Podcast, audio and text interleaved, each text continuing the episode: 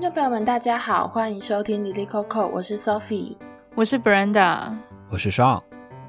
这是一档希望记录不同观点的文化专题节目。我们每个月会选出一个主题，用读书会、声音报道、专访和对谈的方式，呈现对这个主题的思考与探索。节目每周四中午十二点上线。如果你喜欢我们的节目，欢迎按赞、留言、分享。我们也开通了赞助的管道，欢迎大家点进节目自介的赞助链接支持我们。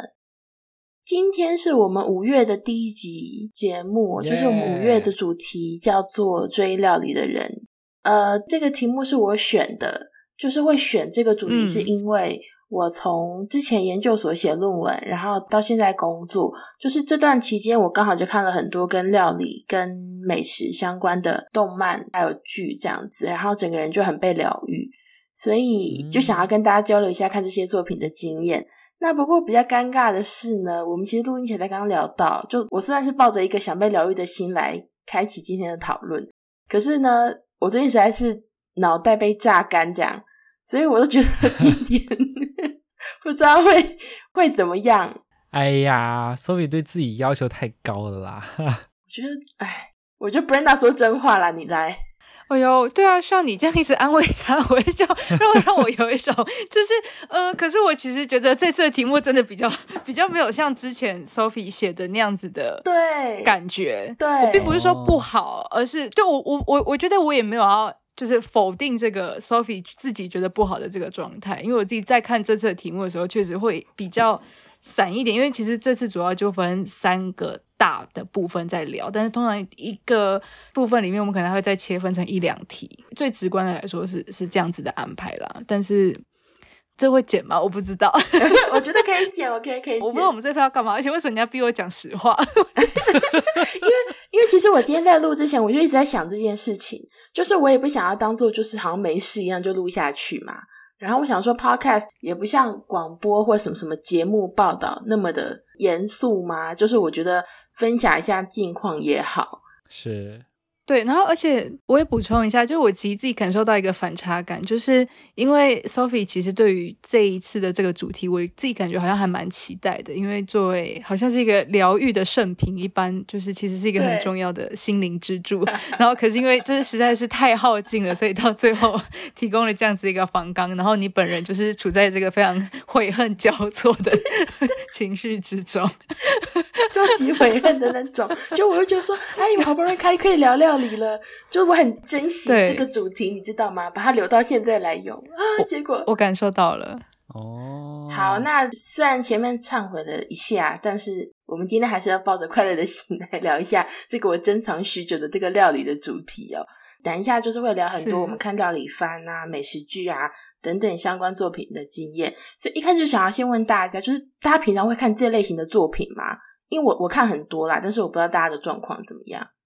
嗯，我自己真的是看了海量，然后以至于我这次在写 题目的时候，我就有一种天哪，我这个也想写，那个也想写，所以我等一下就是在跟大家分享的时候，我就会丢出很多很多，就是我看过的一些作品，然后我觉得都非常的有趣。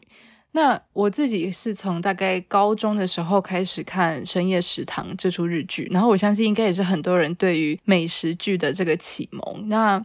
我觉得《深夜食堂》是一个会往你。干涸的灵魂重重打一拳的作品，就现在的我，这是一个 对，你需要一个深夜食堂。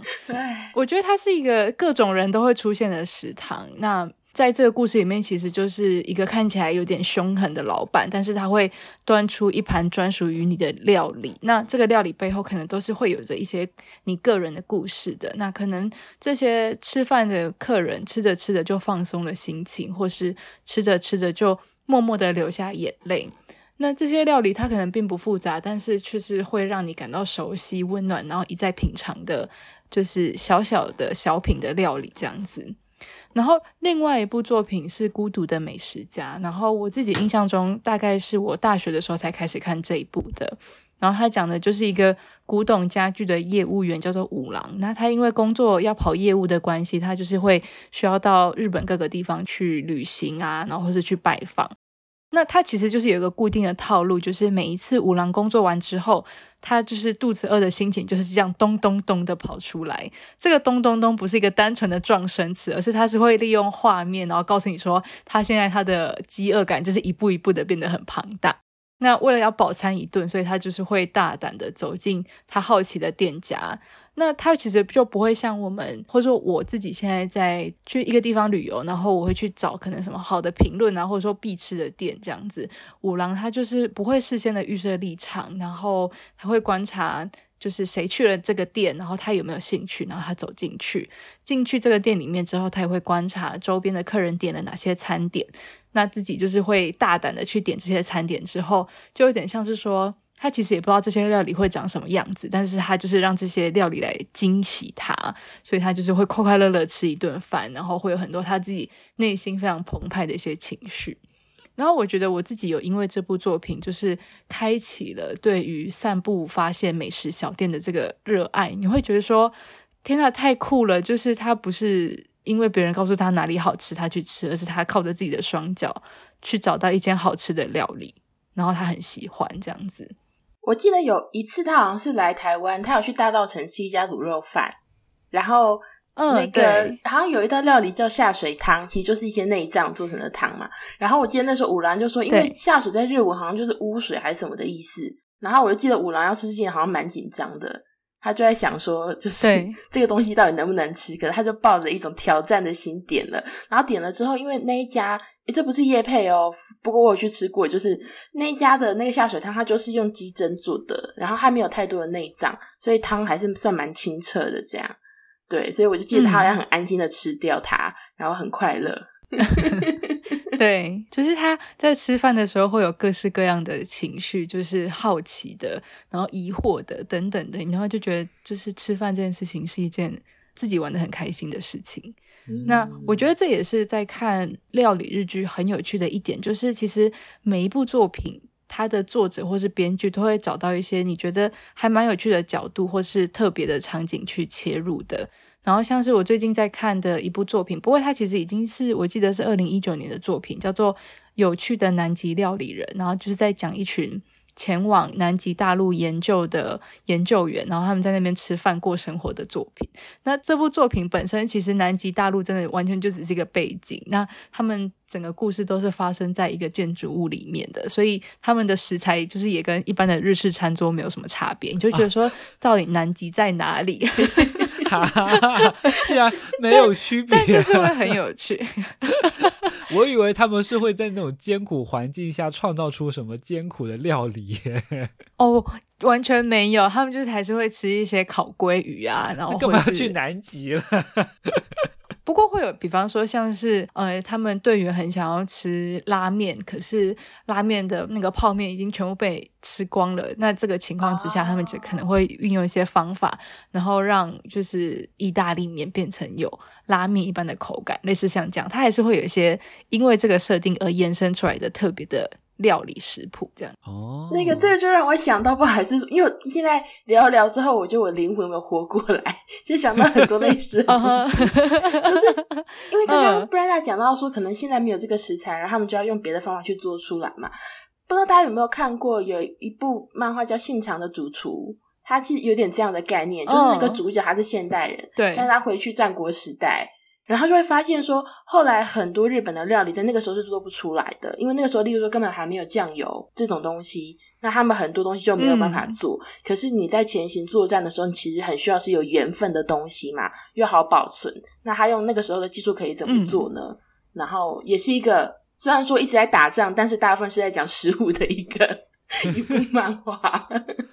就跟去南极，可是南极没有发挥用处，大概是一样的意思。没错。这让我想到我小时候看的一部动漫，叫《中华小当家》吗？就是我记得他们有一集是那种就是比赛，然后他们有一道题目是说你要做一碗面食，但是你不能用到面的材料，就是你要做。对对对，有没有有没有记得这一集？我就记得主角好像是最后是用鱼，就是用鱼肉做成面，然后就是通过那一关的考验。嗯。我觉得就是这些场景其实都是带给这个料理人一些限制，就是说在这个限制之下，他还可以怎么样发挥他的创意？其实就是作者的创意啦，漫画家本人、编剧本人要透过什么样的创意去做一道料理。然后，其实有时候在看一些料理实境秀的时候，它也会有像类似这样子的情境出现。就比方说，可能你要做一道甜点，但是你不能用到面粉，那你可能就需要用到其他粉来代替，像这样子。那你可能在看漫画或是在看戏剧的时候，你会觉得说，哇，这真是太有创意了。可是你在看实境秀的时候，你就会觉得那些参赛者他们就快发疯，他们就觉得说，到底为什么要出这种超怪的题目？这样子，没错，就觉得很好玩。对，然后还有另外一部叫做一部日剧，叫做《如果和您的耳朵的话》，然后它是把就是这几年很流行的 podcast，然后跟连锁店美食去结合，就在讲说一个平凡的上班族，他很喜欢吃连锁店料理，然后可是因为他没有人可以分享，所以他就是透过录 podcast 的方式去介绍说他觉得很好吃的连锁店料理，然后还有他自己的一些人生故事。哦哦、没错，这很有趣，哎，我们可以模仿他学一期，哎。这样不就是一样了吗？对，抄袭。对 对，嗯，然后还有一部，呃，我一直有在观看，然后因为特色是因为它更新频率很稳定，然后主题也很明确，叫做《爱情是烤肉的滋味》，那也是一对年轻夫妻他们一直在烤东西吃的故事，然后。还有一部叫做《山与食欲与我》，是一个上班族，然后他可能平常工作就是一副就是普普通通的样子，可是他一旦到了山里面的时候，他就会帮自己准备很好吃的食物，或是他会用一些自创的方法来烹煮，就是食材，然后在山里面吃，就是这些都是我觉得非常非常有趣的题材。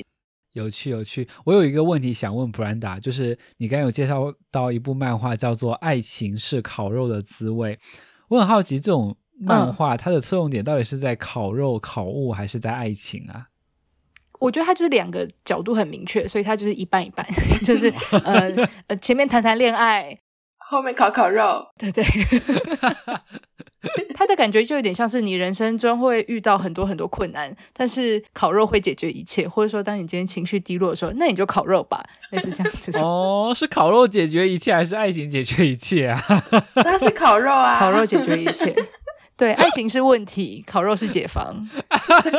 人家题目明明叫“爱情是烤肉的滋味”，你看，所以爱情是烤肉的滋味啊！烤肉有多重要？哦，对啊，烤肉串起一切。哎，那我也想要补充一下，嗯、那个《山与食欲与我》，好像之前 Brenda 不知道在聊什么时候有介绍过一次，好像有哦。所以我后来是因为你的介绍去看的。对，我忘记是哪一集了，我是去看漫画。然后我就记得他一开始不知道第一集还是反前面的集数，主角就说了一句话，他说：“我是为了吃而登山的。”不知道你记不记得？没错，很可爱。就是因为登山有时候会很累嘛，应该说那个舒畅的感觉也很好。可是你很累很累的时候，你就知道等一下吃东西了，心情就会变得超好。然后我记得有也是很前面的回数吧，有一回是。他就是登山走一走之后，好像跌倒了吧，然后他就突然士气低落，但是他没有受伤。突然呢、啊，就有那个肉拉拉队就出来了，然后还有拉面军团就出来，就是那些肉们 跟拉面们，还有什么天妇罗，他想象中的那些食物都跑到山里面给他加油，这样好可爱，可爱，超可爱的。对，我也好喜欢呢，我觉得太可爱了，而且这部作品的食物看起来都好好吃哦。没错。那那上呢？上这边的分享来，我应该也是有看了一些动漫，就是关于美食的动漫。除了刚才有提到那个《中华小当家》是我小时候看的，然后我现在其实印象很深的还有一部叫做《食戟之灵》，我不知道大家有没有看过？就有 《食戟之灵》，但我觉得就像我刚刚问布兰达说，爱情是烤肉的滋味，那部动漫到底重点是爱情还是烤肉？我觉得《食戟之灵》这部动漫。重点不是美食，重点是大家的裸体，嗯，就是就很搞笑啊！就每次他们吃到美食啊，就啊，然后就开始爆衣，就是瞬间裸体，很夸张的形容到就是他们吃到美食的一个表现，我觉得还挺有趣的啦。然后我觉得特别搞笑是，我当时应该是大学时候看那部动漫，然后我回到家，我还模仿他的那个菜谱，做了一道那个叫意大利苹果炖饭，还是西班牙苹果炖饭，我忘了就哪个国家，反正就是苹果炖饭。我就是根据他的那个步骤去买了他们的食材，然后一步一步的去做。我就记得是要加酒啦，然后饭是不断的要搅拌，就是你要把它煮成米饭，但是你又不是放到电饭煲里面去煮，你是得在那种锅里面，然后一直搅拌它，然后慢慢的加酒这样子。然后我就记得，我做做出来饭没有做好吃，结果把锅做坏了。竟然吧，嗯，竟然吧，嗯，你到底得得到了什么？最后 得到了，说不定我也要报一，但我是要被我妈打。暴打。哎，那这个这个我也要，就是啊，跟刚刚像前面讲到那个小当家嘛，中华一番小当家，小当家有一个经典料理叫黄金蛋炒饭，我小时候也觉得我做得出来耶。嗯嗯因为大家都说那个就是蛋跟饭的结合，只是小当家很会炒，所以就会变成它就像黄金一样发光嘛。然后不知道是国小的时候还是什么，我妈在旁边，我就说我接下来要煮黄金蛋炒饭了。可是我觉得我妈那时候应该觉得我就只是要煮蛋炒饭，她可能没想说我把自己当成小当家，然后 我就还是炒炒炒炒。然后因为就是小朋友的力气其实不太够，就会变成你那个蛋会炒得很大块大块的。然后饭其实也没有炒开来，这样做到一半，我妈就说好了，可以了，就把我请到旁边去，然后把那个炒饭救回来。然后我吃的时候觉得说，嗯，还是我平常吃的炒饭呐、啊。然后我就觉得说，小当家那个东西好像就很难做，这样，我就觉得说啊，不会是小当家。你竟然是佩服他，你不应该自己说这是假的。小学生还很天真，就觉得说啊，因为是小当家还做得出来，我可能还要有一点时间。然后像黄金的好饭，它就是整个都发光嘛，就是黄金色的。然后后来我又看了那个烘焙王，就是烘焙王主角叫东河马，他有一双太阳之手，然后那个太阳之手也会发光。然后反正就是他的那个太阳之手的意思，就是说他的手的温度会比一般人高，所以就是他在做面包的时候，可以让面团更快发酵。这样做出来的面包就会更好吃，这样子就有点像是开外挂的感觉。他怎么做，大家都觉得他像天才一样，对啊。所以我后来就一度觉得说，只要是厉害的料理，都会金光闪闪，就是会一直发光。是，对。然后我自己是走过了这个就是竞技类的料理的料理番之后，我才慢慢才跟到刚刚 Brenda 讲的那些作品，就是开始会觉得说，它是一个比较疗愈人心的题材。那因为我说这个很疗愈嘛，这是我对料理番的感觉啦。然后可是我记得我们在前面讨论的时候，其实 Brenda 也有讲到说，其实它不只是有疗愈的这个东西吸引人，所以我就还蛮好奇说，大家为什么会喜欢看这种料理类的作品？然后大家通常是在什么时段看的？就是一天的什么时段？我还蛮好奇的。我觉得刚刚就是我们三个人其实各自分享的那个类型还蛮不一样的，因为像刚刚 Sophie 提到的小当家、烘焙王，然后或是上提到的那个食戟之灵，其实都是会有一种，嗯、呃，虽然好像料理是主角，但其实战斗才是重点的那种感觉，就是拿料理作为战斗手法的一个剧情。其实是热血番。没错没错，就觉得你你好像真的要做你也做不出来，或者说那个手你好像你也模仿不来，就你没有那个。比较高温的那个手的这件事情，对，对我我自己后来看的料理节目，其实真的比较就是一个日常感，就是日常在吃饭的这件事情。那我觉得这也是我自己很喜欢看这些作品的一个原因。假如说它如果是料理类型的日剧的话，它其实通常都是那种半小时的深夜剧，所以就是。它的时长大概就是不会太长，因为我们一般假如说看那种黄金档的日剧，大概就是一个小时嘛。然后，可是这些作品大概就是半个小时。那它的观看的情境就跟晨间剧那种，你可能很热血、很努力、很奋斗的那种情绪比较不一样。因为晨间剧，我自己在看的感觉就是，你看完之后你会觉得说好热血哦，你也想要就是努力一下，就有点像是上班前，然后给自己就是拍一拍肩膀的感觉，说加油，今天就是你也要努力工作。那可是相反，就其实深夜剧就比较是那种需要舒缓情绪，就比较需要疗愈的作品。就是你那种一天下班之后，你真的非常非常累了，然后太难的东西你都没有办法摄取，你就是需要一些。其实它没有很有剧情，然后它是单元剧的这样子的类型的节目。那我觉得就是像这样子的一集，然后去介绍一道料理的美食番，其实就很很适合。那那个情境就有点像是你今天加了班，然后很晚才回家，你带着从便利商店买的宵夜，然后打开电视，就坐在那边，然后一边吃，然后一边看那个美食番。就我觉得它是有一种疗愈人心，然后为一天作为一个收尾的一种，嗯，的一种作品一般的存在。哦，我反而好像不太一样诶，我好像不是被疗愈到，我觉得更偏放松到。不知道这两个有没有那种细微一点点的差别？就是我觉得我看我喜欢看的一些美食的节目，我觉得与其说我在看美食，其实我我觉得我更多的是在看那个人。就是比如说，我很喜欢看一些美食的博主或者是 UP 主，他们去探店去吃美食。但我觉得我比较喜欢看的是那种个人的特质很明显的，他很幽默或者他很搞笑的那种 UP 主。像我很喜欢看 B 站的 UP 主叫多仔，他的开头的第一句话就是叫说。我是只吃饭不吃亏的多仔，就他其实会带大家去吃很多平时我们肯定不会走进去的那种很昂贵的店，然后看会不会吃亏。然后，然后每次他去吃，大家弹幕上都会写血亏，只吃亏不吃饭的多灾，亏仔。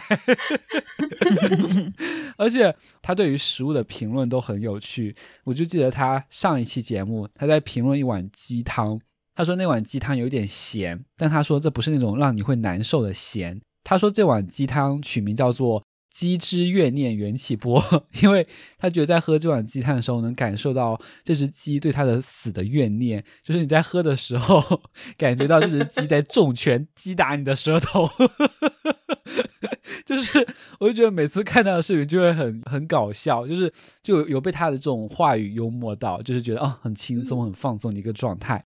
然后我觉得说到美食节目，还不得不提我们最爱的《康熙来了》。《康熙来了》也是有 美食单元，就是我记得有好多系列，就是都是在讲美食、推荐美食的。我就记得我大学的时候还没来台北的时候，我就看《康熙来》的时候，就是默默记下说，我之后去台湾一定要去吃这些美食。而且我觉得当时看的时候，其实与其说你在看那个美食，也觉得更多的是看小 S 和那些嘉宾的互动。就是小 S 吃到好吃的三明治，然后就手牵手绕圈圈，觉得很有趣。对，我所以我觉得更多是让我放松啊，好像也不是治愈。我我觉得这也是其实，在台湾吃小吃或者是一些餐厅的时候，一个很有趣的特色，就他们都会把，如果他们有被媒体报道过，或者他有他们有被综艺节目介绍过，他们就会把那个画面截图下来，然后就是说啊，TVBS 专访或者是什么感谢康熙来了。隆重推荐，类似像这样等等，然后就贴在那个店的那个门口，对，或者他们那个餐车上面，然后你看到就觉得，哎，感感觉真的很厉害耶，这样子。嗯，然后如果有时尚玩家有去过，一定会放时尚玩家的出来。没错，遍布全台，对，遍布，遍布，每一家店都有，因为他们去了很多家，这样，对，去了很多地方。对啊，对啊，哎，其实我觉得这个东西说不定可以还留待到我们这个月的最后一集来聊。嗯，如果按照规划的话，我们最后一集应该会来聊一下这个，就是我们有没有看了某个东西之后，可能别人的介绍，然后我们还真的跑去吃了，感觉怎么样？嗯，对对对。那我们接下来就来到第二部分了，就是其实我今天就还蛮好奇，大家会想要推荐什么样跟料理有关的作品，所以我就有写，请大家推荐一个自己喜欢的以料理为主题的创作，然后现在就是来大家来推荐。好干哦，这个转 场。没事啦，没事啦。来，我来首个推荐，我来给大家推荐一部综艺节目，叫做《街头美食斗士》。我当时第一次看到这个名字，会想起我们之前看的一部综艺节目，叫那个《街头女斗士》。哦，对，Street Woman Fighter，对对对。韩国的综艺都很喜欢叫这种斗士斗士的，但其实这这部它完全没有要斗起来的意思，它是一档就是很随意的带你一起吃饭的一个综艺节目。那它 MC 是白中原，我后面查了一下，他好像在韩国还蛮厉害的，据说是在韩国还是在全球开了上千家餐厅，就在餐饮业很有名的一个人物。这档综艺节目就是没有什么剧情哦，就是可能跟之后大家会介绍的电视剧会有很大的差别。就是白大厨他的一个美食 vlog，他很厉害，是这个白大厨带你去吃这些地方 local 的那些街头巷角的那种苍蝇馆子，就他不是带你去吃那种很厉害的像黑珍珠的餐厅啊，或者是很什么高级的料理，他就是带你去吃那种路边的美食，然后这些美食还得他自己去找，然后反正就是当地人也会都会说那个就是很好吃的美食的那种感觉。然后我觉得他跟我之前看的一些关于美食的纪录片不太一样的是，我觉得他没有想要传达一些高大上的价值感。他也没有要跟你说，就是通过一些故事说一些人间的酸甜苦辣，就可能像《舌尖上的中国》就后期的一些内容，会觉得说背后的价值感太重了。但我觉得这一部。就他可能就是综艺节目吧，所以他的 focus 就是在美食上，他没有要去给你升华，就是你看的时候不会看到 哇热泪盈眶、想要哭的那种感觉。但同时，他也会介绍一些美食背后的故事，就像第一期他在说成都美食的时候，他在介绍麻婆豆腐。他就在介绍说为什么会叫麻婆豆腐，然后大意就是说，可能就是那个时候那家做豆腐的婆婆，然后她是脸上有麻子，就是有马脸的婆婆的豆腐，名字背后有一个小小的故事，我觉得还挺有趣的，完全 focus 在美食上啊。对，街头美食斗士我有看的，然后他其实是去全世界各个地方拍，对，所以那时候我就觉得说他们的制作费真高。可是因为在意的是这个点，真的，我觉得他制作费好高。可是我也很喜欢这个主持人，就是这个白中原这个厨师，因为他刚好他很喜欢吃东西，所以他有很多食物相关的知识，所以你觉得也，也听他聊也是蛮有趣的。那接下来 Brenda 要推荐什么作品？嗯，我想要推荐的是一个跟刚刚上介绍到的一个单纯的美食纪录片比较不一样的作品。我原本其实想要介绍的是有一部我近期也是看了，然后非常喜欢的作品，叫做《想做饭的女人和想吃饭的女人》。那他其实是透过这部作品去讲说这个社会对于女性的一些期待或是说限制，但是。嗯，我在这边提其实也没有要深入介绍，我只是想要在这边提，然后就让大家就是知道这部作品，然后这部作品很好看。嗯，我主要想要介绍的另外一部作品是电影《恋恋铜锣烧》。那我其实原本没有想到这部作品，只是就突然诶就回想起来我自己很喜欢这部作品，然后对它很有印象。这部作品它的原文叫做《On》。那它在中文就是红豆馅的意思，像是我们在讲红豆面包就是 ongpang 这样子。嗯、这部作品它的男主角是永濑正明，然后女主角是树木希林。他在讲的就是一个不快乐的铜锣烧店长，他每天在做着非常普普通通的铜锣烧。可是他在遇见了德江女士，然后德江女士带着他做红豆馅之后，他的人生还有他们彼此的人生被改变的一个故事。那。为什么德江女士会带着店长开始做铜锣烧？是因为德江女士来应征工作的时候，却发现到店长使用的红豆馅竟然是工厂桶装的红豆馅。她当时就说：“怎么会？就是红豆馅不就是应该要自己做吗？”对。所以她当下就约了店长，隔天早上就一大早到店里面去煮红豆馅。那她的意思是说：“那我们就在太阳公公升起之前，在店里面集合吧。”那实际他们在煮红豆馅的这个段落非常非常的好看，非常精彩，是大概十分钟的段落，就是以电影来说是一个非常长的一个段落，嗯，所以就可以知道说这其实是一个非常重要的一个一个桥段。那他就去讲到说，他们从红豆浸泡开始，到蒸煮、冲洗、浸泡，加入糖水拌煮，加入凝固剂、冷却的这些画面。那中间还有穿插，就是店长还有德江女士在厨房里面流汗、等待、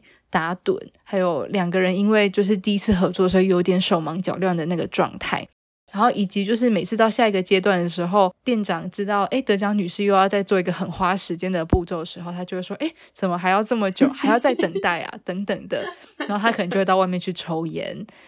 那这个过程当中，德江女士就会告诉他说。好不容易红豆从土地里长出来了，就要盛情款待呢。或是有一幕，德江女士她就是在等红豆煮的时候，然后煮到一半，然后她突然醒过来，她就说灵魂的香味开始有变化了，然后她就转身到炉火上面去查看红豆煮的状况。哦，那。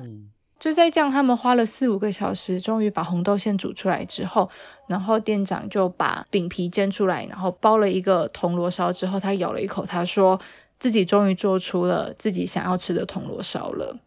那就是说到这边，可能会有人开始疑惑说，但为什么一个做铜锣烧的店长，然后他过去是不喜欢吃铜锣烧的，或是他甚至不想要吃甜食的？那他到底这个人在这干嘛？那德江女士又是谁？为什么她超级会做红豆馅？嗯，这个都是这部电影里面它的剧情，然后以及他后面想要去带到的一些议题。那我觉得大家可以自己去观看，因为我觉得那个后面是 在讲一个更大的议题，我就舍不得就是跟大家分享，我就觉得说如果大家可以亲自去看的话是很有趣的。然后呃一部分原因是因为我当时在看的时候，它刚好跟我研究所的时候去碰到的一个议题有关系，就是他其实讲的不只是红豆馅，他也不止在讲就是两个人相遇之后被改变的故事，他其实背后还有一些社会议题的讨论，嗯。那但我这边就比较着重在讲红豆馅的这个寓意。其实我觉得他在讲就是一个人要怎么样好好的关照自己的灵魂。因为德江女士后来有说，为什么她会去找店长工作的原因，是因为她觉得她工作起来看起来好像了无生气，她看起来好像很痛苦，所以她希望可以用她的嗯方式，然后去陪伴店长。那我觉得煮红豆馅的这个过程，其实就有点像是说，呃，你要成为一个好吃的铜锣烧，其实你的内在，你要先用心的去完成它。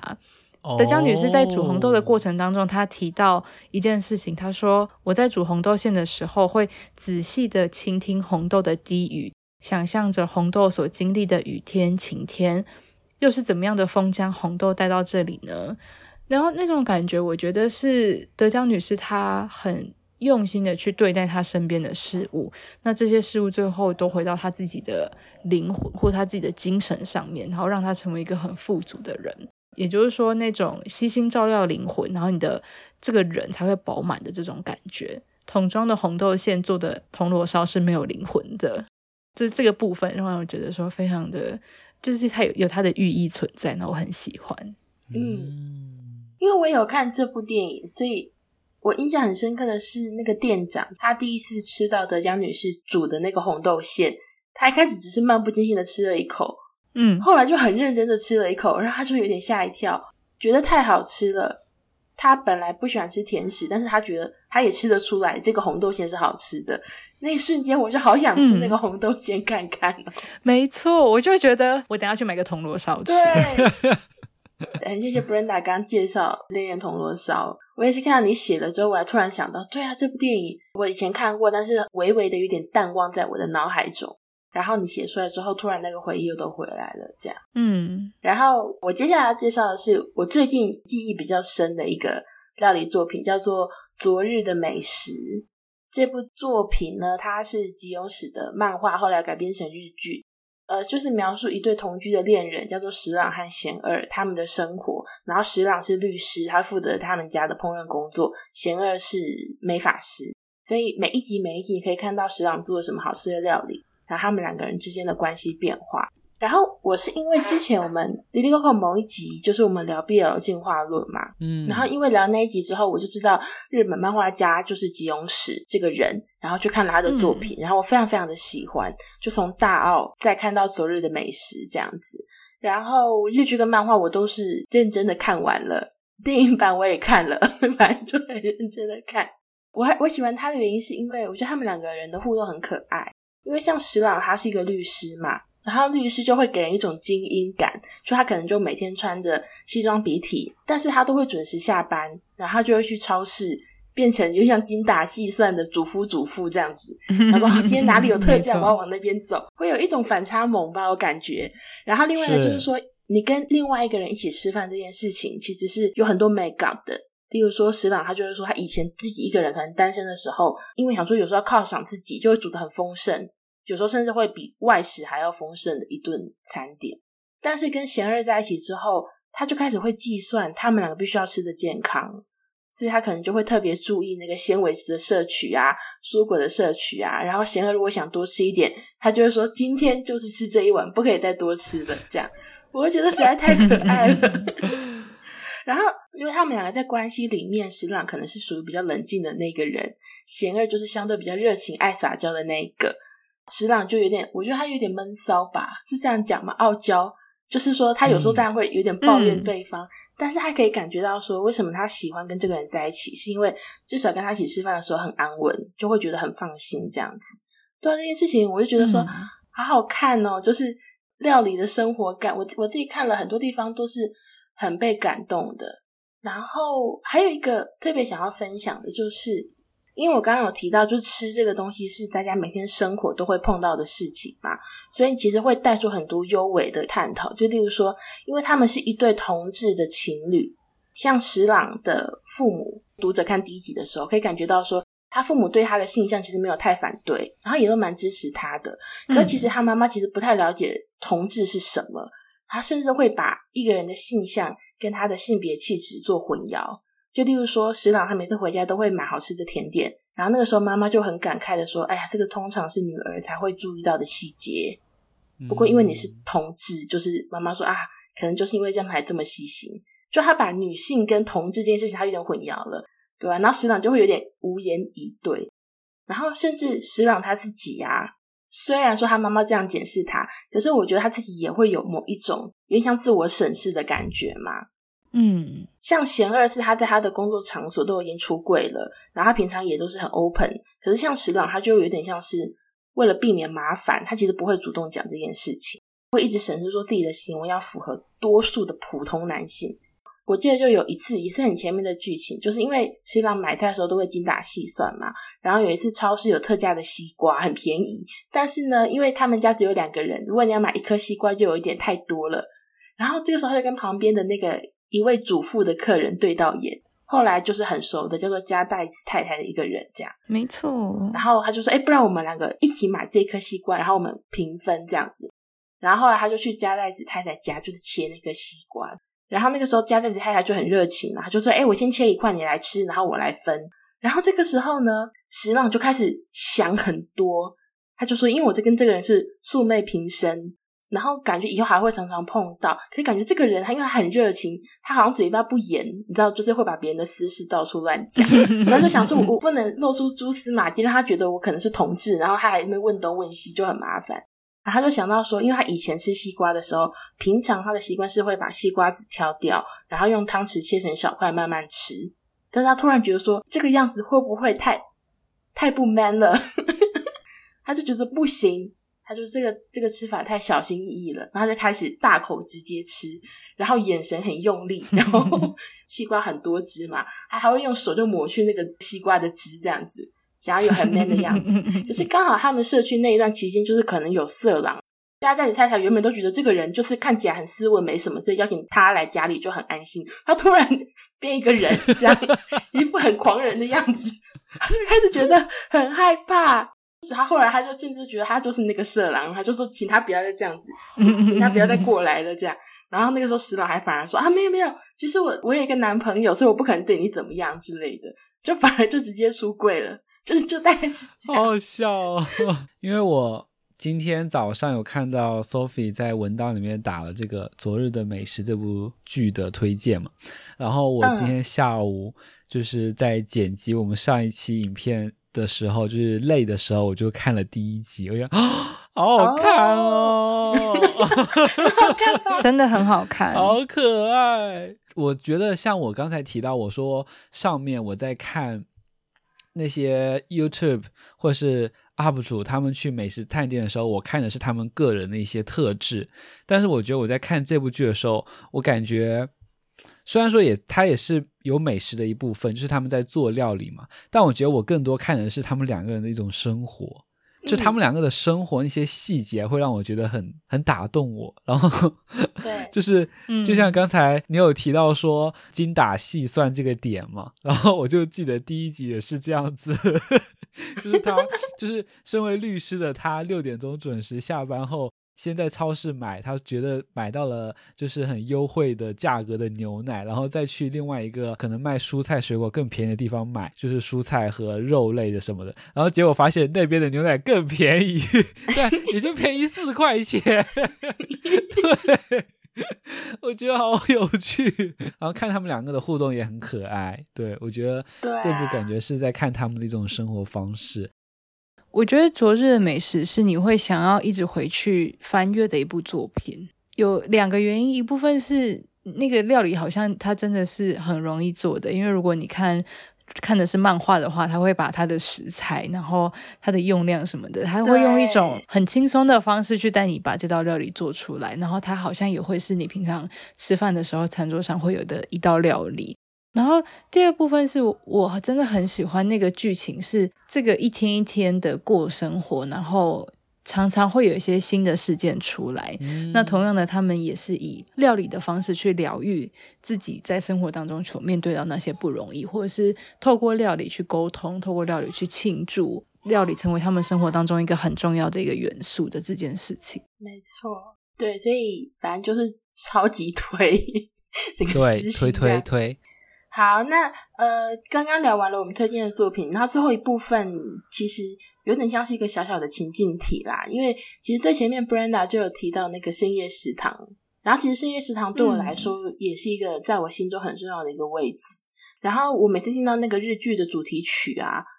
每次听到我都很有一种被抚慰的感觉。所以最后就想要来跟大家聊聊，就是大家想象，如果你家巷口就有一间深夜食堂的话，你觉得你自己会在什么样的状况下走进去？然后以及你会想要请老板做哪一道料理？嗯，我在思考这道题的时候，我会觉得深夜食堂有点太日本了，就那种感觉。但我会想要更有一些乡土气的那种感觉。然后我就想到，其实小时候我还没有现在的一些枷锁和习惯。到底有什么枷锁啊？就是、比如说过了七点不能再进食这种枷锁。我就记得昨日的美食有一个细节是，他要盛饭再吃一碗，他说你不能再吃了，五十岁以后再变成什么壮壮的熊 什么的。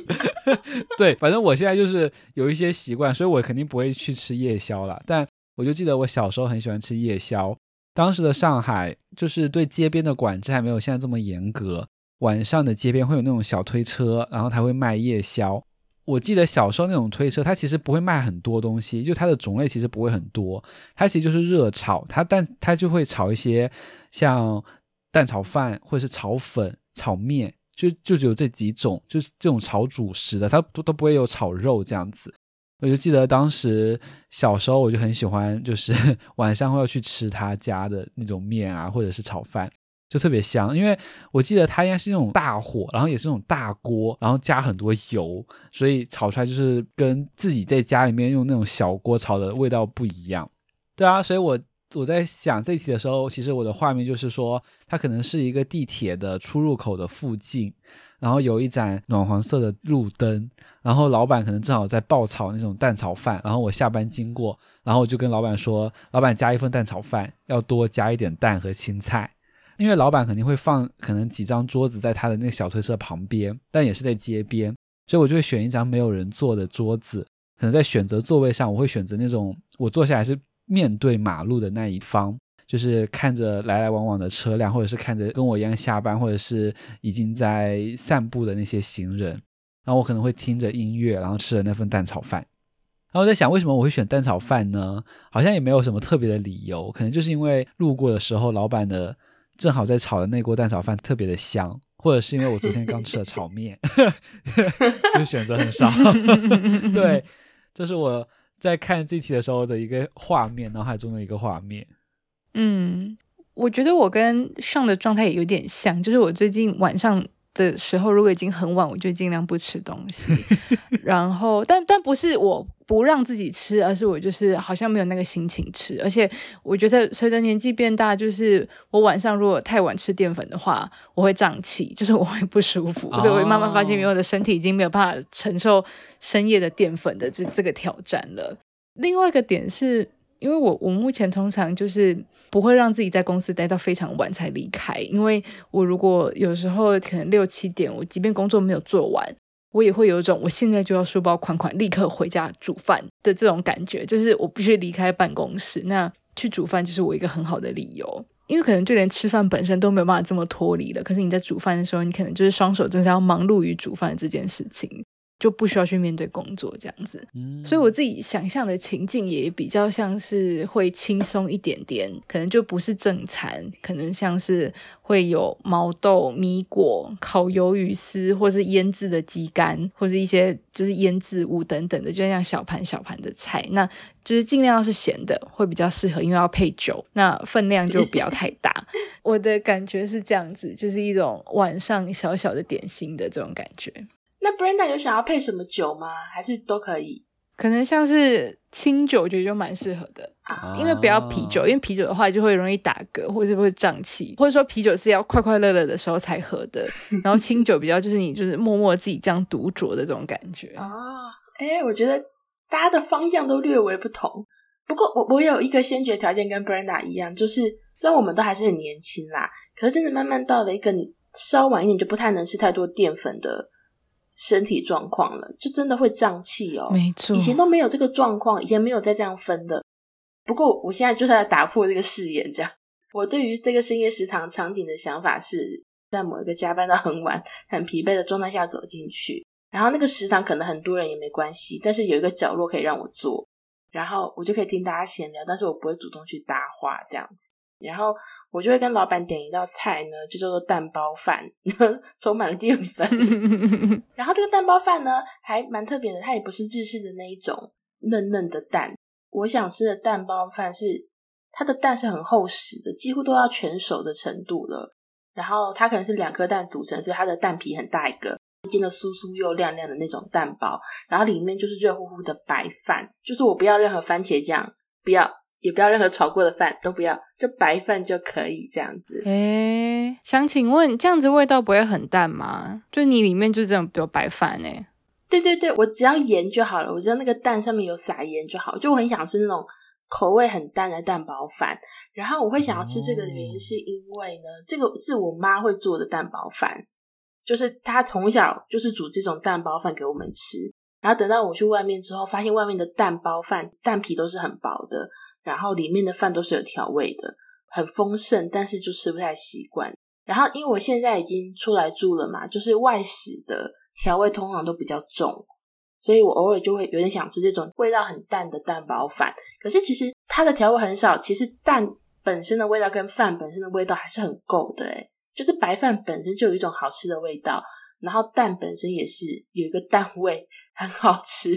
所以如果有深夜食堂，我可能就会跟老板点这道料理。而且也符合他们的那种，就是客人点餐都不会太难的这个这个标准，这样。这感觉是蛋跟饭本身都要很优秀，就是 因为食材很单纯，所以你就是不能有一些随随便便的蛋跟饭，月光米之类的吗？就是对对对对对，飞龙四蛋这样。对对对。哎，现在已经九点多了，嗯、我有点饿 啊，这不是重点。我也饿了，对吧？聊聊说有点饿，这样。那今天就是。聊了很多跟料理有关的作品，然后还有我们为什么会看到他们，以及在里面获得的某一种开心、快乐或疗愈的感受。呃，如果各位听众听到这边呢，你自己心中也有一些觉得很棒的料理番的口袋名单，也欢迎就是分享给我们。IG 搜寻哩哩扣扣下底线 Podcast，微博搜寻哩哩下底线 Coco 就可以找到我们了。那我们下集见，大家拜拜，嗯，拜拜，拜拜。我刚才在听 Brenda 提那些菜名的时候，我就想到，哎，在台北的街晚上你要吃炸牛蒡，太 heavy 了，太 heavy 了吗？或者是那个章鱼的那个炸眼睛，哎，不对，是吸盘哦，那个叫什么啊？龙珠，龙珠啊，对，龙珠。我想到的是那个，哎，炒蛤蜊，大家知道吗？炒辣的蛤蜊配酒。不是，这样就完全是在热炒店了，这不是我的情境。Brenda 那个氛围完全被我们两个破坏。